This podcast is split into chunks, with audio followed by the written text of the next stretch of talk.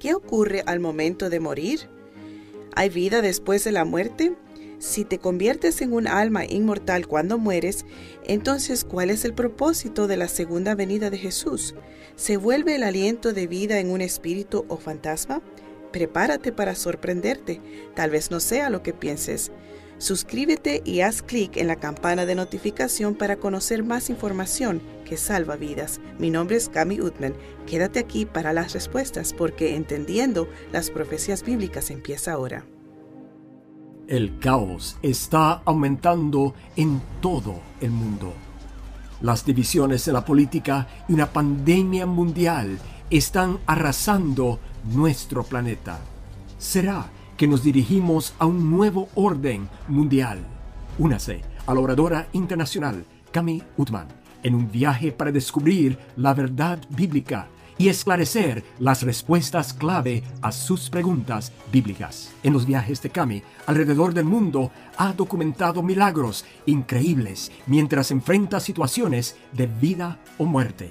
Únase a nosotros para la serie titulada Entendiendo las Profecías Bíblicas 2.0. Juntos veremos cómo la profecía bíblica se está cumpliendo más rápido que nunca y cómo podemos tener esperanza para el futuro. ¿Puedes creerlo? Esta noche marca la mitad de nuestra serie Entendiendo las Profecías Bíblicas. Esta serie ininterrumpida de presentaciones te ayudará a comprender mejor la Biblia, las profecías y hacia dónde se dirige el mundo. Puedes ir a awr.org Bible para ver todos los programas anteriores y encontrar algunos recursos poderosos para continuar tus estudios. Espero te haya inspirado la presentación de ayer, la falsificación, donde vimos que no hay evidencia bíblica de que el día de adoración de Dios haya cambiado del santo séptimo día al primer día, domingo. La historia confirma que la adoración dominical es una tradición hecha por el hombre. Constantino unió la adoración pagana al sol con el cristianismo bajo el mando de la adoración dominical. Recordemos que para cada verdad bíblica, Satanás tiene una falsificación. La ley de Dios es como su carácter, nunca cambia. Esta noche descubriremos la profecía que revela que lo que la gente cree sobre la muerte tendrá una gran influencia en los acontecimientos del último día. ¿Podemos encontrar esperanza que vaya más allá del sepulcro? ¿Qué sucede realmente al morir? La pregunta de lo que realmente sucede tiene una respuesta bíblica sólida. Recuerda, puedes hacer clic en el enlace de abajo para inscribirte en nuestra escuela bíblica en línea, hacer preguntas y también enviar un pedido de oración. Además, no dudes en dejar tus comentarios en el chat. Es más, ¿por qué no nos dices ahora mismo de qué país estás viendo? Me gustaría saberlo. Oremos ahora, antes de comenzar nuestro estudio, la tumba. Querido Padre Celestial, Rey del universo, Rey de nuestros corazones, vacíame y lléname de tu Santo Espíritu. Unge mis labios con tus palabras. Te alabamos por la verdad que encontramos en tu palabra, porque podemos contar contigo y te amamos mucho, Señor. En el precioso nombre de Jesús. Amén. ¿Alguna vez has estado junto a un moribundo o has sentido el dolor agonizante de perder a un niño en la flor de la vida? Si el velo oscuro de la muerte te ha separado del amor de tu vida, tal vez te hayas preguntado, ¿es esto todo lo que hay en la vida? Vivimos, morimos y luego qué? Desde el comienzo de los tiempos, los ciclos de vida y muerte han dejado vacíos en los corazones de las personas. Esta noche encontraremos que la Biblia retira este velo y resuelve el misterio de la muerte.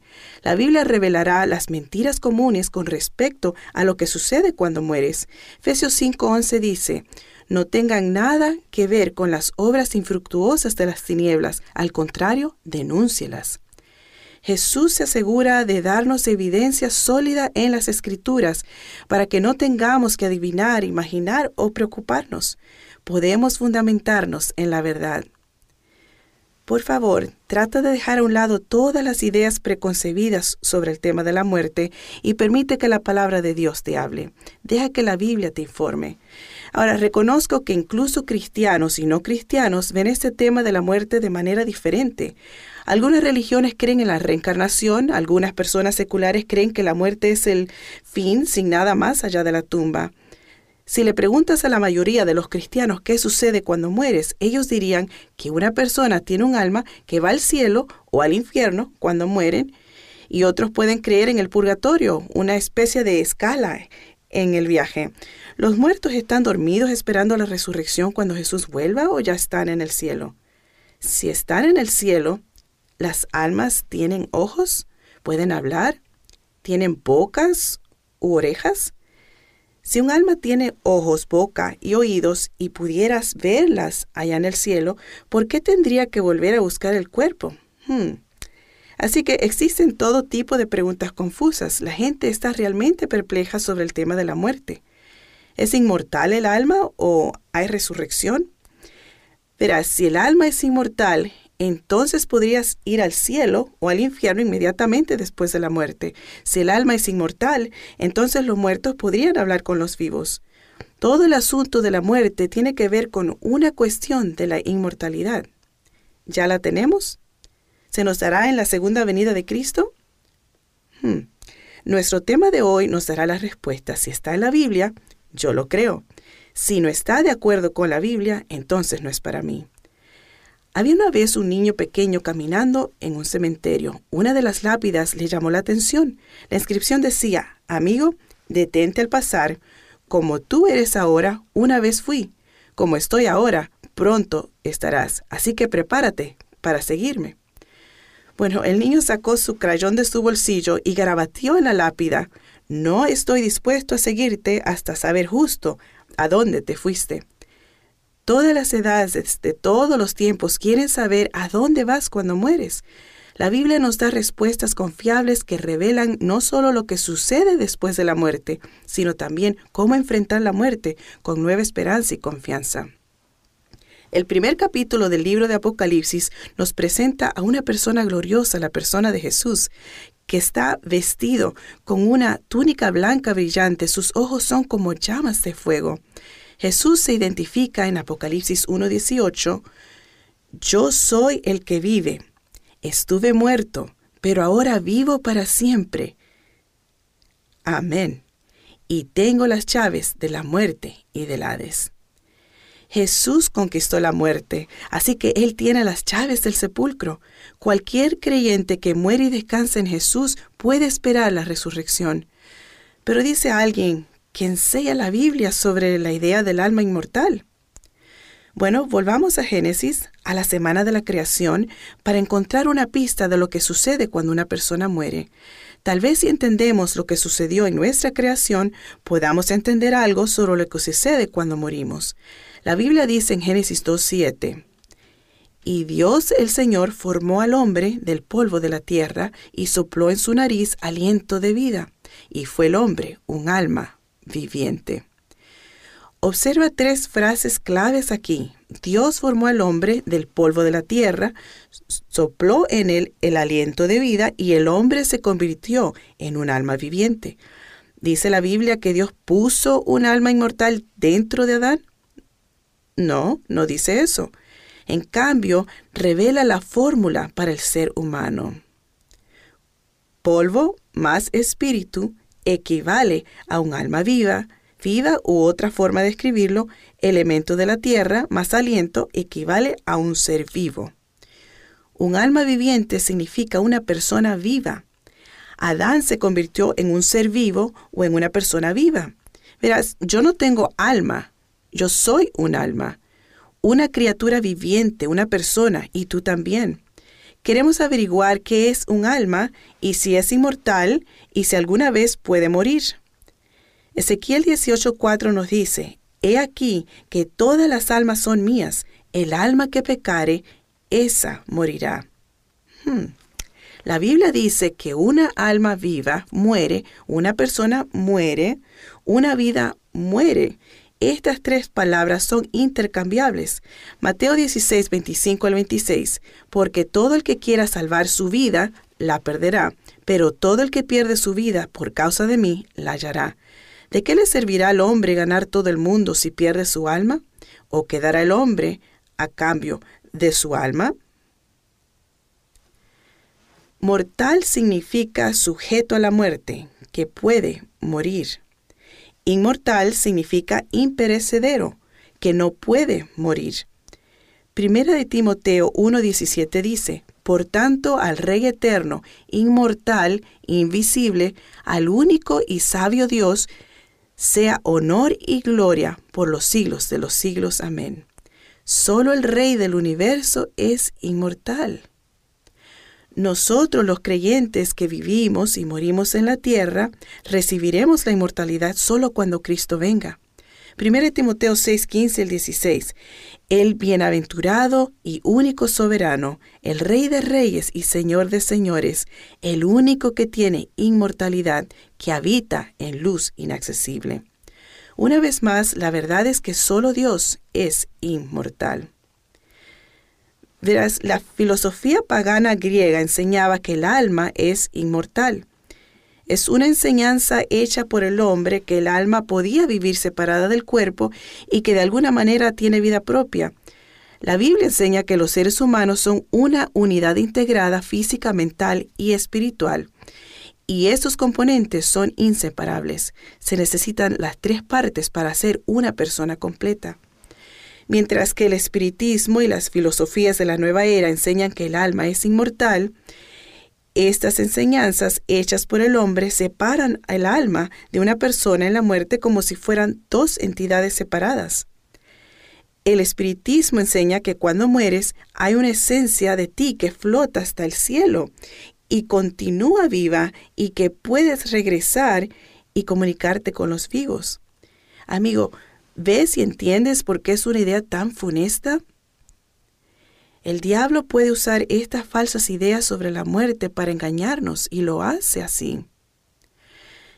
Lee lo que dice la Biblia en 1 Corintios 15, 51 y 52. He aquí les digo un misterio. No todos dormiremos, pero todos seremos transformados en un instante, en un abrir y cerrar de ojos a la trompeta final, porque sonará la trompeta y los muertos serán resucitados sin corrupción, o sea, indestructibles, y nosotros seremos transformados.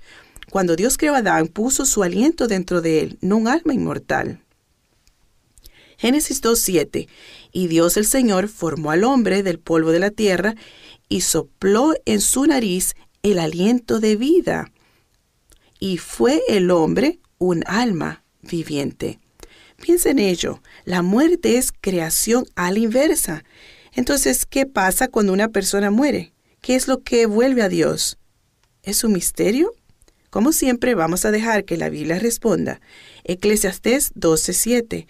Entonces el polvo volverá a la tierra, a lo que era, y el espíritu volverá a Dios, que lo dio. De acuerdo. Entonces el cuerpo va al polvo, pero el espíritu que regresa a Dios no es algo que es consciente. Es el aliento o el poder de Dios que regresa a Él. Dios ha preservado la identidad de esa persona en su mente. La palabra hebrea del Antiguo Testamento para espíritu es ruach, que significa aliento. Así que el espíritu y el aliento son la misma cosa. El espíritu y el alma son diferentes. Dios forma al hombre del polvo de la tierra, es decir, su cuerpo. Dios respira en el hombre su ruach, la palabra hebrea para espíritu o aliento. Y entonces el hombre se convierte en un alma viviente. Cuando una persona muere, el cuerpo vuelve al polvo. El espíritu o aliento de vida, el poder de la vida, vuelve a Dios.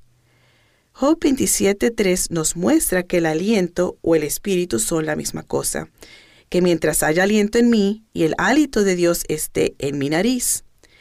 Así que el espíritu de Dios es obviamente el aliento y no algunos espíritus fantasmas que salen de tu nariz. Ilustraré este concepto con un bombillo. Digamos que quiero iluminar esta habitación. Necesitaré este bombillo, pero necesito más que una simple bombilla. Hagamos que el bombillo represente el cuerpo de una persona. Con el fin de tener iluminación o luz, necesito dar energía a este bombillo. El bombillo por sí solo no puede darme luz. Necesito una fuente de energía. Así que la energía, la chispa de la vida, representa el aliento de Dios. La potencia entra a través del cable en el bombillo y eso produce la luz. Al igual que cuando el aliento de Dios entró en el cuerpo de Adán, produjo la vida. Entonces, ¿qué pasa cuando desenchufas la bombilla? La energía se ha ido. Así que cuando dejamos de respirar y nuestro corazón deja de latir, morimos y nuestro aliento o nuestra chispa de vida regresa a Dios. Como Job nos dijo, la respiración no es igual al alma, la respiración es igual a la vida. ¿Hay conciencia en la muerte? Salmo 146.4 dice, Pues sale su aliento y vuelve a la tierra, en ese mismo día perecen sus pensamientos. Eclesiastés 9, 5 y 6. Porque los vivos saben que han de morir, mas los muertos no saben nada, ni tienen ya ninguna recompensa, porque su memoria está olvidada. También su amor, su odio y su envidia fenecieron ya. Y nunca más tendrán parte en todo lo que se hace debajo del sol. ¿Qué es lo que dice? ¿Los muertos no saben nada? ¿Por qué no? Porque al morir sus pensamientos perecen y ya no hay más conciencia. Ya no tienen sentimientos de amor, odio o envidia. Nuestros seres queridos que han muerto descansan pacíficamente en sus sepulcros. Ahora, este próximo detalle puede sorprenderte. ¿Sabías que la Biblia enseña que la muerte es como un sueño, un sueño pacífico que dura hasta la segunda venida de Jesús? ¿Y sabías que la Biblia se refiere a la muerte como sueño más de 50 veces? Salmo 13.3 dice, Considera y respóndeme, oh Señor, Dios mío, ilumina mis ojos, no sea que duerma el sueño de la muerte. Nuevamente vemos que la Biblia llama a la muerte un descanso. En ninguna parte de la Escritura hay un alma inmortal. No. Un día, mientras Jesús y sus discípulos viajaban a la casa de sus amigos Lázaro, María y Marta, recibió noticias urgentes de que Lázaro se había enfermado y muerto. Jesús esperó tres días antes de llegar a esa casa. Lo interesante son las declaraciones que hizo en el camino. Juan 11, 11 al 14. Nuestro amigo Lázaro duerme, pero voy para despertarlo. Sus discípulos estaban desconcertados. Señor, si duerme, se recuperará. Ellos asumieron que Jesús se refería a que Lázaro estaba enfermo y estaba descansando, pero Jesús estaba hablando de su muerte y no de descansar mientras dormía. Los discípulos pensaron que despertaría por la mañana y se sentiría mejor. Entonces Jesús les dijo claramente, Lázaro está muerto. Para Jesús, como para todos los escritores de la Biblia, la muerte es un sueño. Entonces Jesús llegó a la casa de Lázaro y le dijo a Marta, ahora presta mucha atención a las palabras que usó. Juan 11:23, tu hermano resucitará. Jesús no le dijo a Marta, no llores, esto es una noticia increíble, el alma de tu hermano está en el cielo. No, Jesús dijo que resucitaría de su sepulcro. Luego se nos dice lo que Marta creía acerca de la muerte en Juan 11, 24 y 25.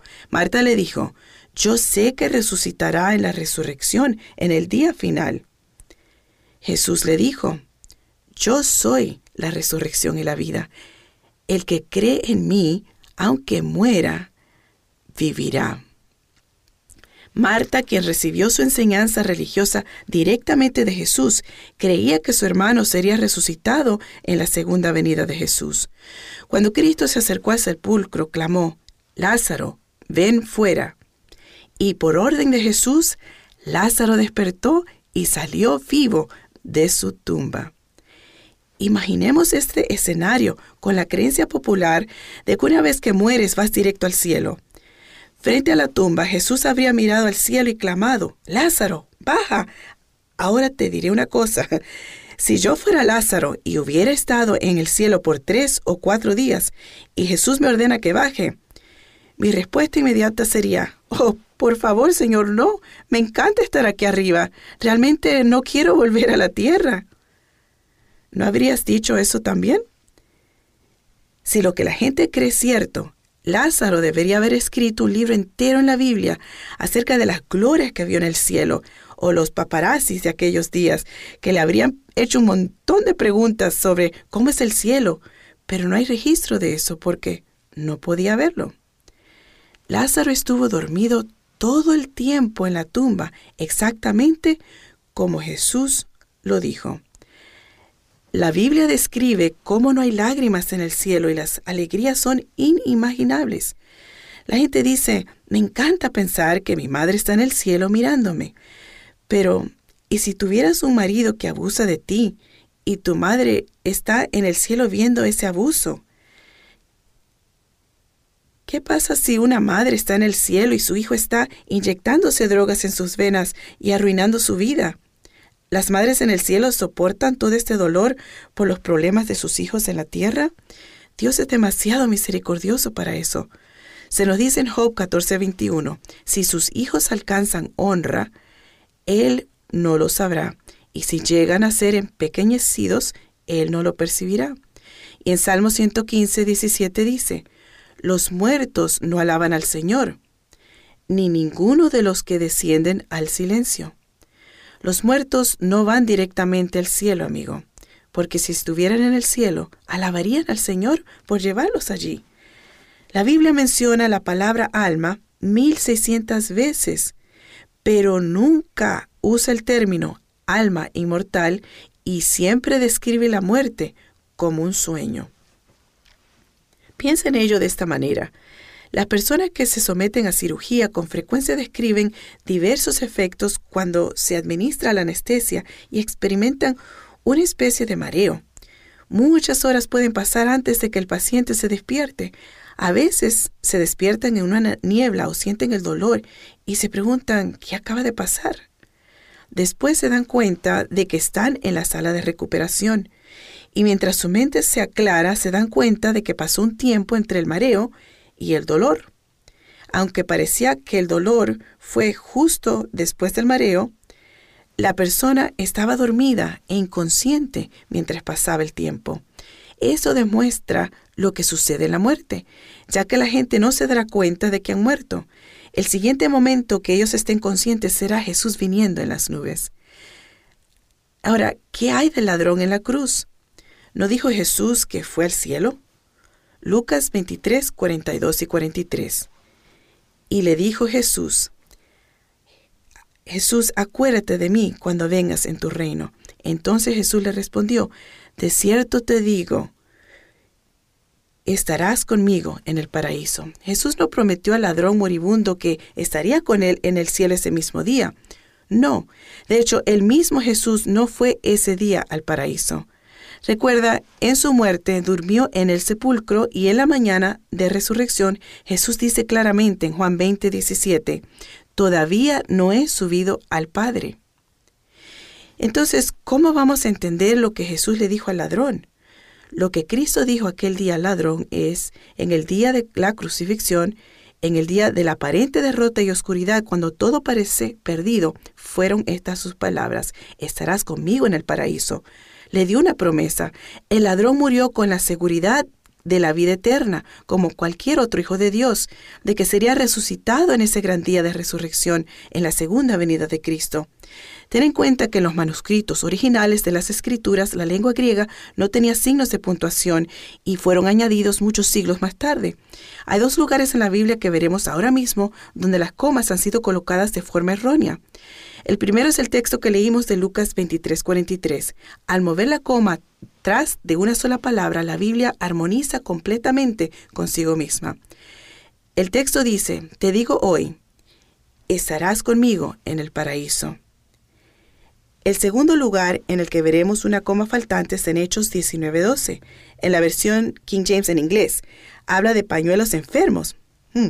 De modo que su, de su cuerpo fueron llevados a los enfermos pañuelos o delantales y las enfermedades se alejaron de ellos. Bien, ahora pongamos una coma en el otro lugar, de modo que de su cuerpo fueron llevados a los enfermos pañuelos o delantales y las enfermedades se alejaron de ellos. La coma hace la diferencia.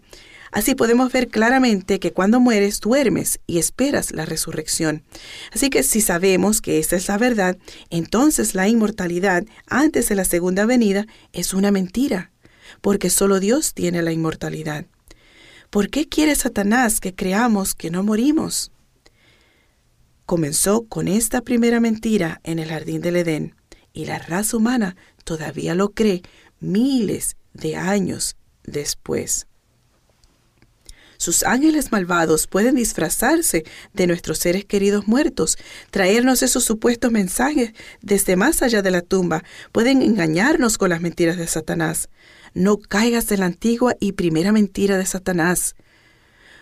¿Por qué Satanás quiere que la gente crea que los muertos están vivos y pueden ser contactados? Para que sus ángeles caídos se hagan pasar por espíritus de los muertos y engañar a muchas personas y llevarlos por el mal camino. Hay un canal que es considerado sagrado por muchos, un canal a través del cual Satanás ata almas. Voces hablan, sugieren apariciones y un poder hechizante entra en un ser humano. Esto es el espiritismo.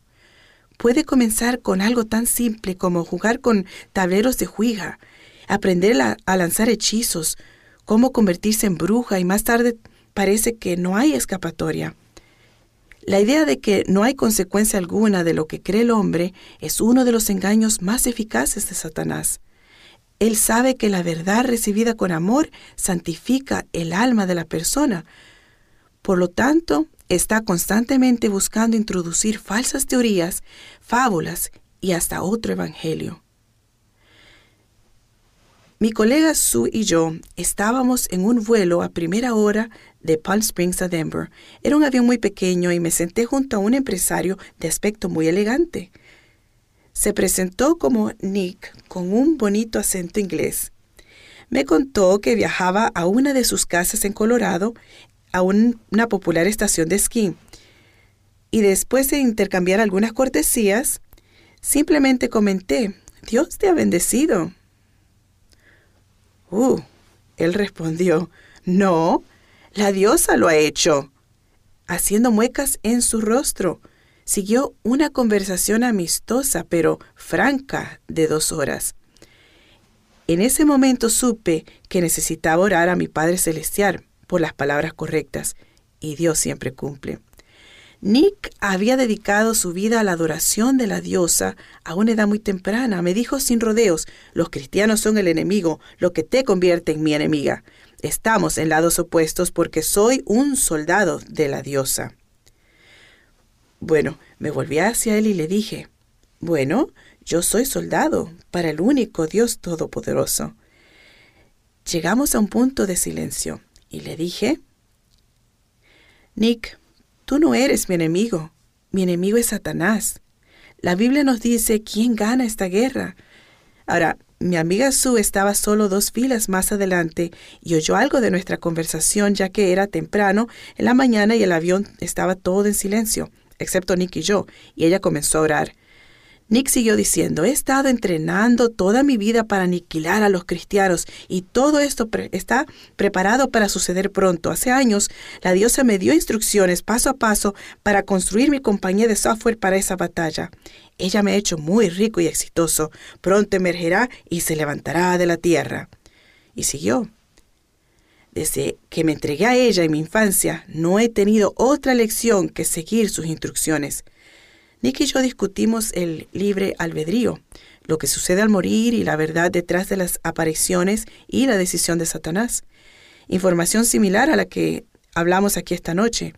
Compartí mi visión de un Dios personal amoroso y poderoso que me protege y provee, mientras que él describió su concepto de que Dios es un torturador y ferozmente cruel compartió mucho de su vida conmigo, incluyendo cómo sus familiares muertos parecían hablar con él, así como tres apariciones adicionales que él llamó demonios que lo atormentaban a menudo. Yo compartí de la Biblia cómo los muertos no saben nada, cómo los ángeles malvados personifican y acosan. Le dije a Nick que solo Dios podía librarle de estos demonios. Te imploro que caigas de rodillas y le pidas a Dios que te lo muestre, porque Él lo hará. Él es real y se preocupa por ti, Nick. Solo dale una oportunidad a Dios. Nick declaró, he estado entrenando toda mi vida para aniquilar a los cristianos. Está todo preparado para suceder pronto. La Dios emergerá pronto y se levantará de la tierra. Respondí, Sí, creo que la profecía bíblica nos dice que algunos de aquellos que representan la verdad bíblica serán perseguidos antes de que Jesús regrese, pero en la segunda venida los creyentes regresarán al Edén y tendrán vida eterna en el cielo. Me volví hacia él y le pregunté, Nick, ¿cuál es tu final? Se quedó callado, parecía aturdido y finalmente me dijo, Honestamente, nunca he pensado en eso, ni la diosa me ha revelado su plan final. Tendré que preguntárselo. Nick estaba cada vez más intrigado con lo que describió como un cálido resplandor que vio a mi alrededor, y dijo, No lo entiendo, estás irradiando una luz y fuerza desde dentro de ti. Lo miré a los ojos y sonreí, y le dije, Nick, ese es Jesús, y tú también puedes tenerlo. Amigos, estamos en el centro de la batalla de la gran controversia, con poco tiempo restante en esta tierra, Incluso los adoradores del diablo saben que el tiempo es poco. Los ángeles caídos de Satanás aparecen como mensajeros del mundo espiritual. En otras palabras, los ángeles malvados se hacen pasar por amigos y parientes muertos para comunicarse con aquellos que están dispuestos y abiertos a ello. Mientras profesa poner a los vivos en comunicación con los muertos, el príncipe del mal ejerce su encantadora influencia sobre sus mentes. Satanás tiene el poder de traer ante los hombres la apariencia de sus amigos difuntos. La falsificación es perfecta. La mirada familiar, las palabras, incluso el tono, se reproducen con precisión. Y hay un ejemplo perfecto de un espíritu maligno que se hace pasar con una apariencia exacta de un profeta en las Escrituras. Primera de Samuel 28 cuenta la historia de la divina de Endor era una mujer a la que el rey Saúl consultó para invocar al espíritu del profeta Samuel para recibir consejos contra los filisteos en una batalla que ocurriría el siguiente día. Aunque Saúl sabía que la adivinación era considerada un pecado, mostrado allí en 1 Samuel 15:23 que dice, porque la rebelión es como el pecado de la adivinación, al principio de su reinado, Saúl decretó que todos los mediums fueran ejecutados. Así que había muy pocos magos y hechiceros que quedaban en su reino, por lo menos en aquel momento. Así que en medio de la noche se disfrazó y buscó a una divina escondida en una cueva. Ella invocó al supuesto profeta Samuel, pero ese era un demonio haciéndose pasar por el profeta. Saúl recibió terribles noticias y murió al siguiente día en batalla. Podemos ver que Satanás usa cualquier método para engañar y la adivinación ha sido prominente desde tiempos remotos. Muchos se consuelan con la seguridad de que sus seres queridos están disfrutando la dicha del cielo y sin sospecha de peligro dan oídos a espíritus malignos y demonios. Permíteme mostrarte esta advertencia precisa para hoy en día porque estamos viviendo en los últimos días. Primero de Timoteo 4, 1 y 2. Pero el Espíritu dice expresamente que en los últimos tiempos algunos se apartarán de la fe, prestando atención a espíritus engañosos y a doctrinas de demonios. Con hipocresía hablarán mentira, teniendo cauterizada la conciencia. Los ángeles malvados o los supuestos visitantes del mundo espiritual a veces pronuncian advertencias y predicen eventos futuros, dando la apariencia de veracidad y sus falsas enseñanzas son fácilmente aceptadas. Afirman ser felices en el cielo y ocupar posiciones exaltadas allí. Y luego, a medida que se gana la confianza, presentan doctrinas que socavan las escrituras. Si hay algún espíritu viniendo a ti, necesitas compararlo con la escritura. ¿Qué están diciendo? ¿Coincide con la escritura? Así es como lo sabrás. Es por eso que necesitamos conocer la Biblia por nosotros mismos, amigo. El fundamento mismo del espiritismo está en guerra con las escrituras. Eclesiastés 9:5 nos alerta, los muertos no saben nada. Dios ha prohibido la comunicación simulada con los espíritus difuntos. Primera de Corintios 10:20 dice, al contrario, digo que lo que los gentiles sacrifican, lo sacrifican a los demonios y no a Dios. Y yo no quiero que ustedes participen con los demonios. ¿Está claro?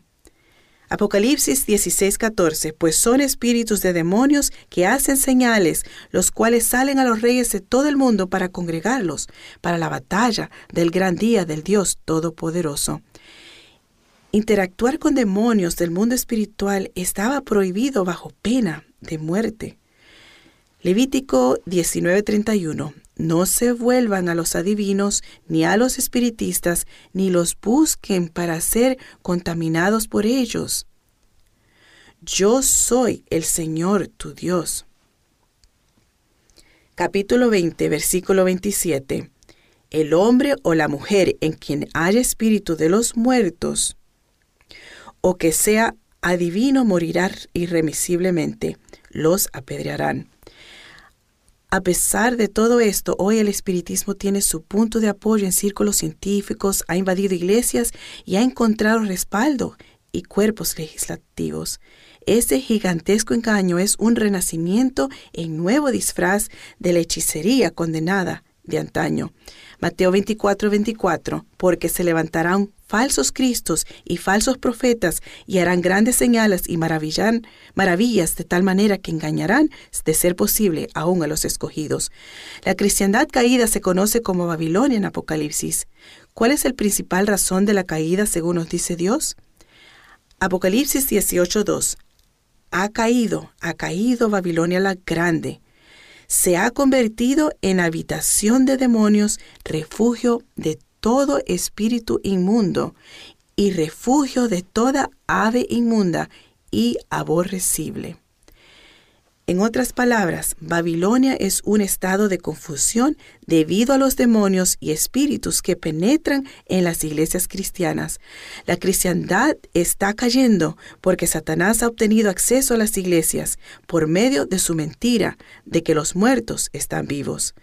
En muchos casos, los mensajes de los embajadores de Satanás que se hacen pasar por espíritus de muertos son recibidos por las iglesias como consejos maravillosos de los santos en gloria. Como acabamos de ver en la Biblia, los muertos están durmiendo en sus sepulcros, no son fantasmas que hablan. Esa mentira le da a Satanás pleno poder para engañar y hacer que cada contacto cuente. No es extrañar que el apóstol Pablo nos advierta contra tal engaño de espíritus seductores y doctrinas de demonios. Según Apocalipsis, estos mismos ángeles malvados, haciéndose pasar por espíritus de los muertos, se acercaron a los reyes y líderes de la tierra. ¿Por qué? Apocalipsis 18:23. Por tus hechicerías fueron engañadas todas las naciones. Estos ángeles, que dicen ser, bueno, permítanme llamarlos ángeles malvados, que dicen ser los espíritus de los muertos, serán los poderes que influirán en los gobernantes de las naciones del mundo y los guiarán a la batalla final del Armagedón, que terminará en su destrucción total. Apocalipsis 16:14, para congregarlos para la batalla del gran día del Dios Todopoderoso. Trágicamente, líderes de muchas naciones consultan hoy con los que dicen recibir mensajes de muertos antes de decidir temas importantes. Con razón que el planeta está en confusión. Los gobernantes de este mundo están dando acceso a Satanás para gobernar a través de ellos. Isaías 8, 19 y 20. Y cuando les digan, consulten a los adivinos y espiritistas que susurran y murmuran, digan, ¿no debe un pueblo consultar a su Dios? ¿Acaso consultará a los muertos por los vivos? A la ley y al testimonio. Si no hablan conforme a esta palabra, es porque no hay para ellos amanecer. La escritura afirma claramente que debemos rehusarnos a escuchar a aquellos que dicen hablar por los muertos y en cambio obtener nuestra información solamente de la palabra de Dios. Los mensajes que supuestamente vienen de seres queridos fallecidos nunca son de tus seres queridos, sino de Satanás. Da que pensar. Apocalipsis dice que aquellos que obedecen a Dios entrarán en su reino. ¿Quién de entre nosotros quedará fuera? Apocalipsis 22:15 dice, y este es un texto fuerte, pero necesitamos ver lo que dice. Dios nos da una advertencia, una guía aquí, fuera de las puertas sagradas. Así que estas son las personas en el exterior de la Nueva Jerusalén, la nueva ciudad santa, en la nueva tierra, ¿de acuerdo? Fuera de la ciudad se quedarán los perros hechiceros, que son medios, brujas y magos, los que cometen inmoralidades sexuales, los asesinos, los idólatras y todos los que aman y practican la mentira. Aquellos que consulten a los muertos serán excluidos del cielo, amigos. En los días de Moisés, Dios ordenó que tales personas fueran apedreadas hasta la muerte. Levítico 20:27, el hombre o la mujer en quien haya espíritu de los muertos o que sea divino morirá irremisiblemente. La hechicería que dice ponerse en contacto con los muertos se llama en la Biblia una de las obras de la carne, por las cuales la gente será apartada del reino de Dios. Jesús nos advierte en Gálatas 5, 19 al 21. Ahora bien, las obras de la carne son evidentes. Estas son adulterio, fornicación, inmundicia, lascivia, idolatría, hechicería, enemistades, pleitos, celos, arrebatos de ira, ambiciones egoístas, disensiones, herejías, envidia, homicidios, borracheras, orgías y cosas semejantes a estas, de las cuales les advierto, como ya lo hice antes, que los que hacen tales cosas no heredarán el reino de Dios. Amigo, estoy compartiendo esto contigo porque quiero, queremos saber cómo podemos llegar al cielo. Y no queremos practicar estas cosas cuando Dios deja tan claro que seremos excluidos del cielo si las practicamos. Por eso necesitamos conocer estas listas. Así que les digo esto con todo el amor de mi corazón. Quiero compartir esto contigo para que veas que Dios es un Dios de principios y no queremos estar en el cielo con los que están mintiendo, etcétera, asesinando y todas esas cosas. Por eso la lista. De todos estos versículos que hemos estudiado esta noche, es innegable que necesitamos alejarnos lo más posible de cualquier cosa que de alguna manera se asemeje a la hechicería, sin importar cuán inocentemente se presente. Ya no hay películas o programas de TV o libros que no deslizan algunas nociones de la vida después de la muerte, que presentan fantasmas, brujas, cultos a ídolos de santos, cualquier supuesto contacto con los muertos es siempre un contacto con fuerzas satánicas. Cuidado, amigo. Efesios 5:11. Y no tenga ninguna participación en las infructuosas obras de las tinieblas, sino más bien denúncielas. Cuando Ranga tenía 10 años, fue poseída por espíritus malignos. Sus padres la llevaron a un médico brujo y vendieron 10 vacas para curarla, pero nada funcionó. A los 16 años se dio cuenta de que nuevos espíritus entraban en ella y eran peores que los primeros. Ella los veía y los oía, pero las otras personas solo podían oírlos. Cuando nació su primer hijo, los espíritus le pidieron que se convirtiera en una bruja, pero cuando se negó, hicieron que su bebé enfermara y muriera. Consternada, finalmente consintió en hacer lo que los espíritus querían si le daban otro hijo. Así que nueve meses después le nació una hijita. En los primeros años o próximos años se convirtió en una bruja muy poderosa. No tenía control sobre su propia vida. Solo hacía lo que los espíritus le decían que hiciera. A través de la poderosa medicina que inventó, muchas personas fueron sanadas y se realizaron muchos milagros. Tenía poder de hacer inútiles las armas y las balas. Se convirtió en un miembro valioso de su comunidad y muy rica por ello. Una vez, 27 hombres armados fueron a su casa y aunque trataron de hacerle daño con sus armas, se volvieron impotentes ante ella. Incluso tenía el poder de cerrar la boca de cocodrilos. Cuando otro grupo de espíritus entraba en ella, la llevaban al fondo de un río, donde ella se comunicaba con ellos durante días a la vez, sin siquiera subir a la superficie para respirar. Aunque era tan poderosa y podía curar a la gente, detener las balas con sus manos era miserable. Un día Ranja conoció a dos jóvenes que le dijeron que alababan al único Dios Todopoderoso. Intrigada por eso, Ranja fue a la iglesia con ellos la semana siguiente. Continuó siendo miserable y a menudo se enfermaba por el castigo de los espíritus. Justo cuando estaba a punto de darse por vencida, conoció a un hombre adventista del séptimo día que le habló de Jesús y le dio una Biblia. Escuchar a este hombre inmediatamente le trajo paz a su casa y comenzó a sentirse mejor. Los espíritus no estaban felices y le advirtieron que cosas malas sucederían si los dejaba. Ranja decidió elegir a Jesús de todos modos y los espíritus mantuvieron su promesa. Su casa se quemó, perdió todo en las llamas. Los espíritus la atormentaban día y noche con tal poder que ella consideró ceder y seguir siendo bruja. Pero durante este tiempo sucedió algo que cambiaría su vida para siempre. Ranja descubrió una transmisión de la Radio Mundial Adventista y mientras escuchaba diariamente tomó una decisión y su determinación fue fortalecida. Seguiría a Jesús sin importarle nada. Los espíritus continuaron luchando contra ella, pero ella descubrió que cuando tocaba la estación de radio adventista, los espíritus la dejaban en paz. A través de mucha oración, de la lectura de las escrituras y de la radio, los espíritus se han ido y hoy es una hija de Dios libre. Ranja le dice a todos que la verdadera libertad viene solo a través de Jesús. Recuerdo mirarla a los ojos cuando nos estrechamos en un abrazo y vi a Jesús allí. Ahora ella está difundiendo la palabra de la verdad de Dios por todas las aldeas que antes la conocían como una bruja, pero que ahora la conocen como una seguidora de Jesús. Todos aquellos cuya fe no está firmemente establecida en la palabra de Dios serán engañados y vencidos por Satanás y sus espíritus seductores. Apocalipsis 3:10 advierte, yo también te guardaré a la hora de la prueba que ha de venir sobre el mundo para probar a los moradores de la tierra. Pero Satanás, y preste mucha atención a esto amigo, Satanás solo puede conquistar a los que se rinden voluntariamente a sus tentaciones.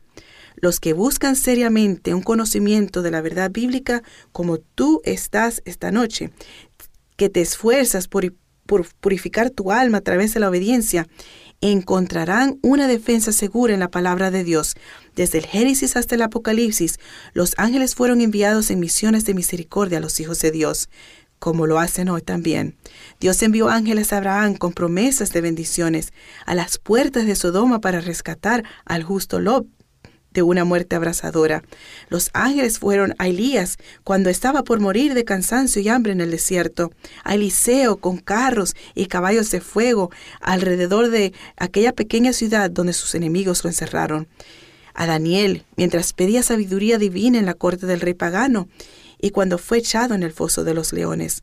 También a Pedro, que estaba condenado a muerte en la cárcel de Herodes, a los prisioneros en Filipos, a Pablo y sus compañeros en aquella noche de tempestad en el mar, a Cornelio para abrir su mente para recibir el Evangelio, a Pedro con un mensaje de salvación para ir a un gentil. Los santos ángeles en todas las épocas han ministrado al pueblo de Dios. Antes enviaría Jesús a cada ángel del cielo para proteger a su pueblo que dejar a una sola alma que confía en Él para ser dominada por Satanás. ¿Has tomado la decisión de seguir a Jesús esta noche? Ni por un momento tú has sido olvidado. Jesús enviará un ejército para luchar por ti. No importa dónde estés o lo que hayas hecho, Él te rescatará. Él libera al cautivo, Él vence al mal él defiende a los pobres y protege a los débiles. Él fortalece y sostiene. Él guarda y guía. No estás desamparado. Él está disponible para ti siempre. Solo pídeselo a Él. Oremos juntos. Padre Celestial, tú eres la luz y nuestra salvación. Tus maneras son siempre las mejores. Gracias por dejar tan claro en las escrituras que cuando morimos simplemente dormimos. Señor, protégenos a cada uno de nosotros de todo peligro, especialmente de enseñanzas falsas. Gracias a ti, nunca necesitamos tener miedo. Que cada uno de nosotros ponga completamente confianza en ti, en el precioso y poderoso nombre de Jesús. Amén. Amigo, nos gustaría saber si este mensaje quedó claro para ti esta noche. ¿Puedes dedicar un momento para hacer clic abajo y dejarnos saber? Esta verdad bíblica puede ser diferente a lo que siempre has creído o a lo que tu iglesia enseña. Así que si tienes preguntas sin respuestas y quieres estudiar la Biblia más a fondo, tenemos instructores de la Biblia esperando ahora mismo para ayudarte. Simplemente haz clic en el enlace de abajo.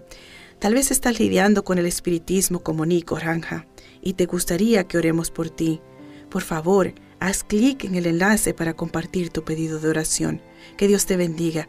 Gracias por ver entendiendo las profecías bíblicas. Ven mañana de nuevo por la noche en el tema El rescate. No hay ningún secreto en relación a cómo Jesús piensa salvarte. Elige el camino de Dios. Buenas noches amigos. Gracias por acompañarnos. Si deseas aprender más sobre las verdades de la Biblia, te invito a suscribirte más abajo. Haz clic aquí para ver uno de mis videos favoritos y haz clic aquí, izquierda superior, para ver la serie completa. Que Dios te bendiga.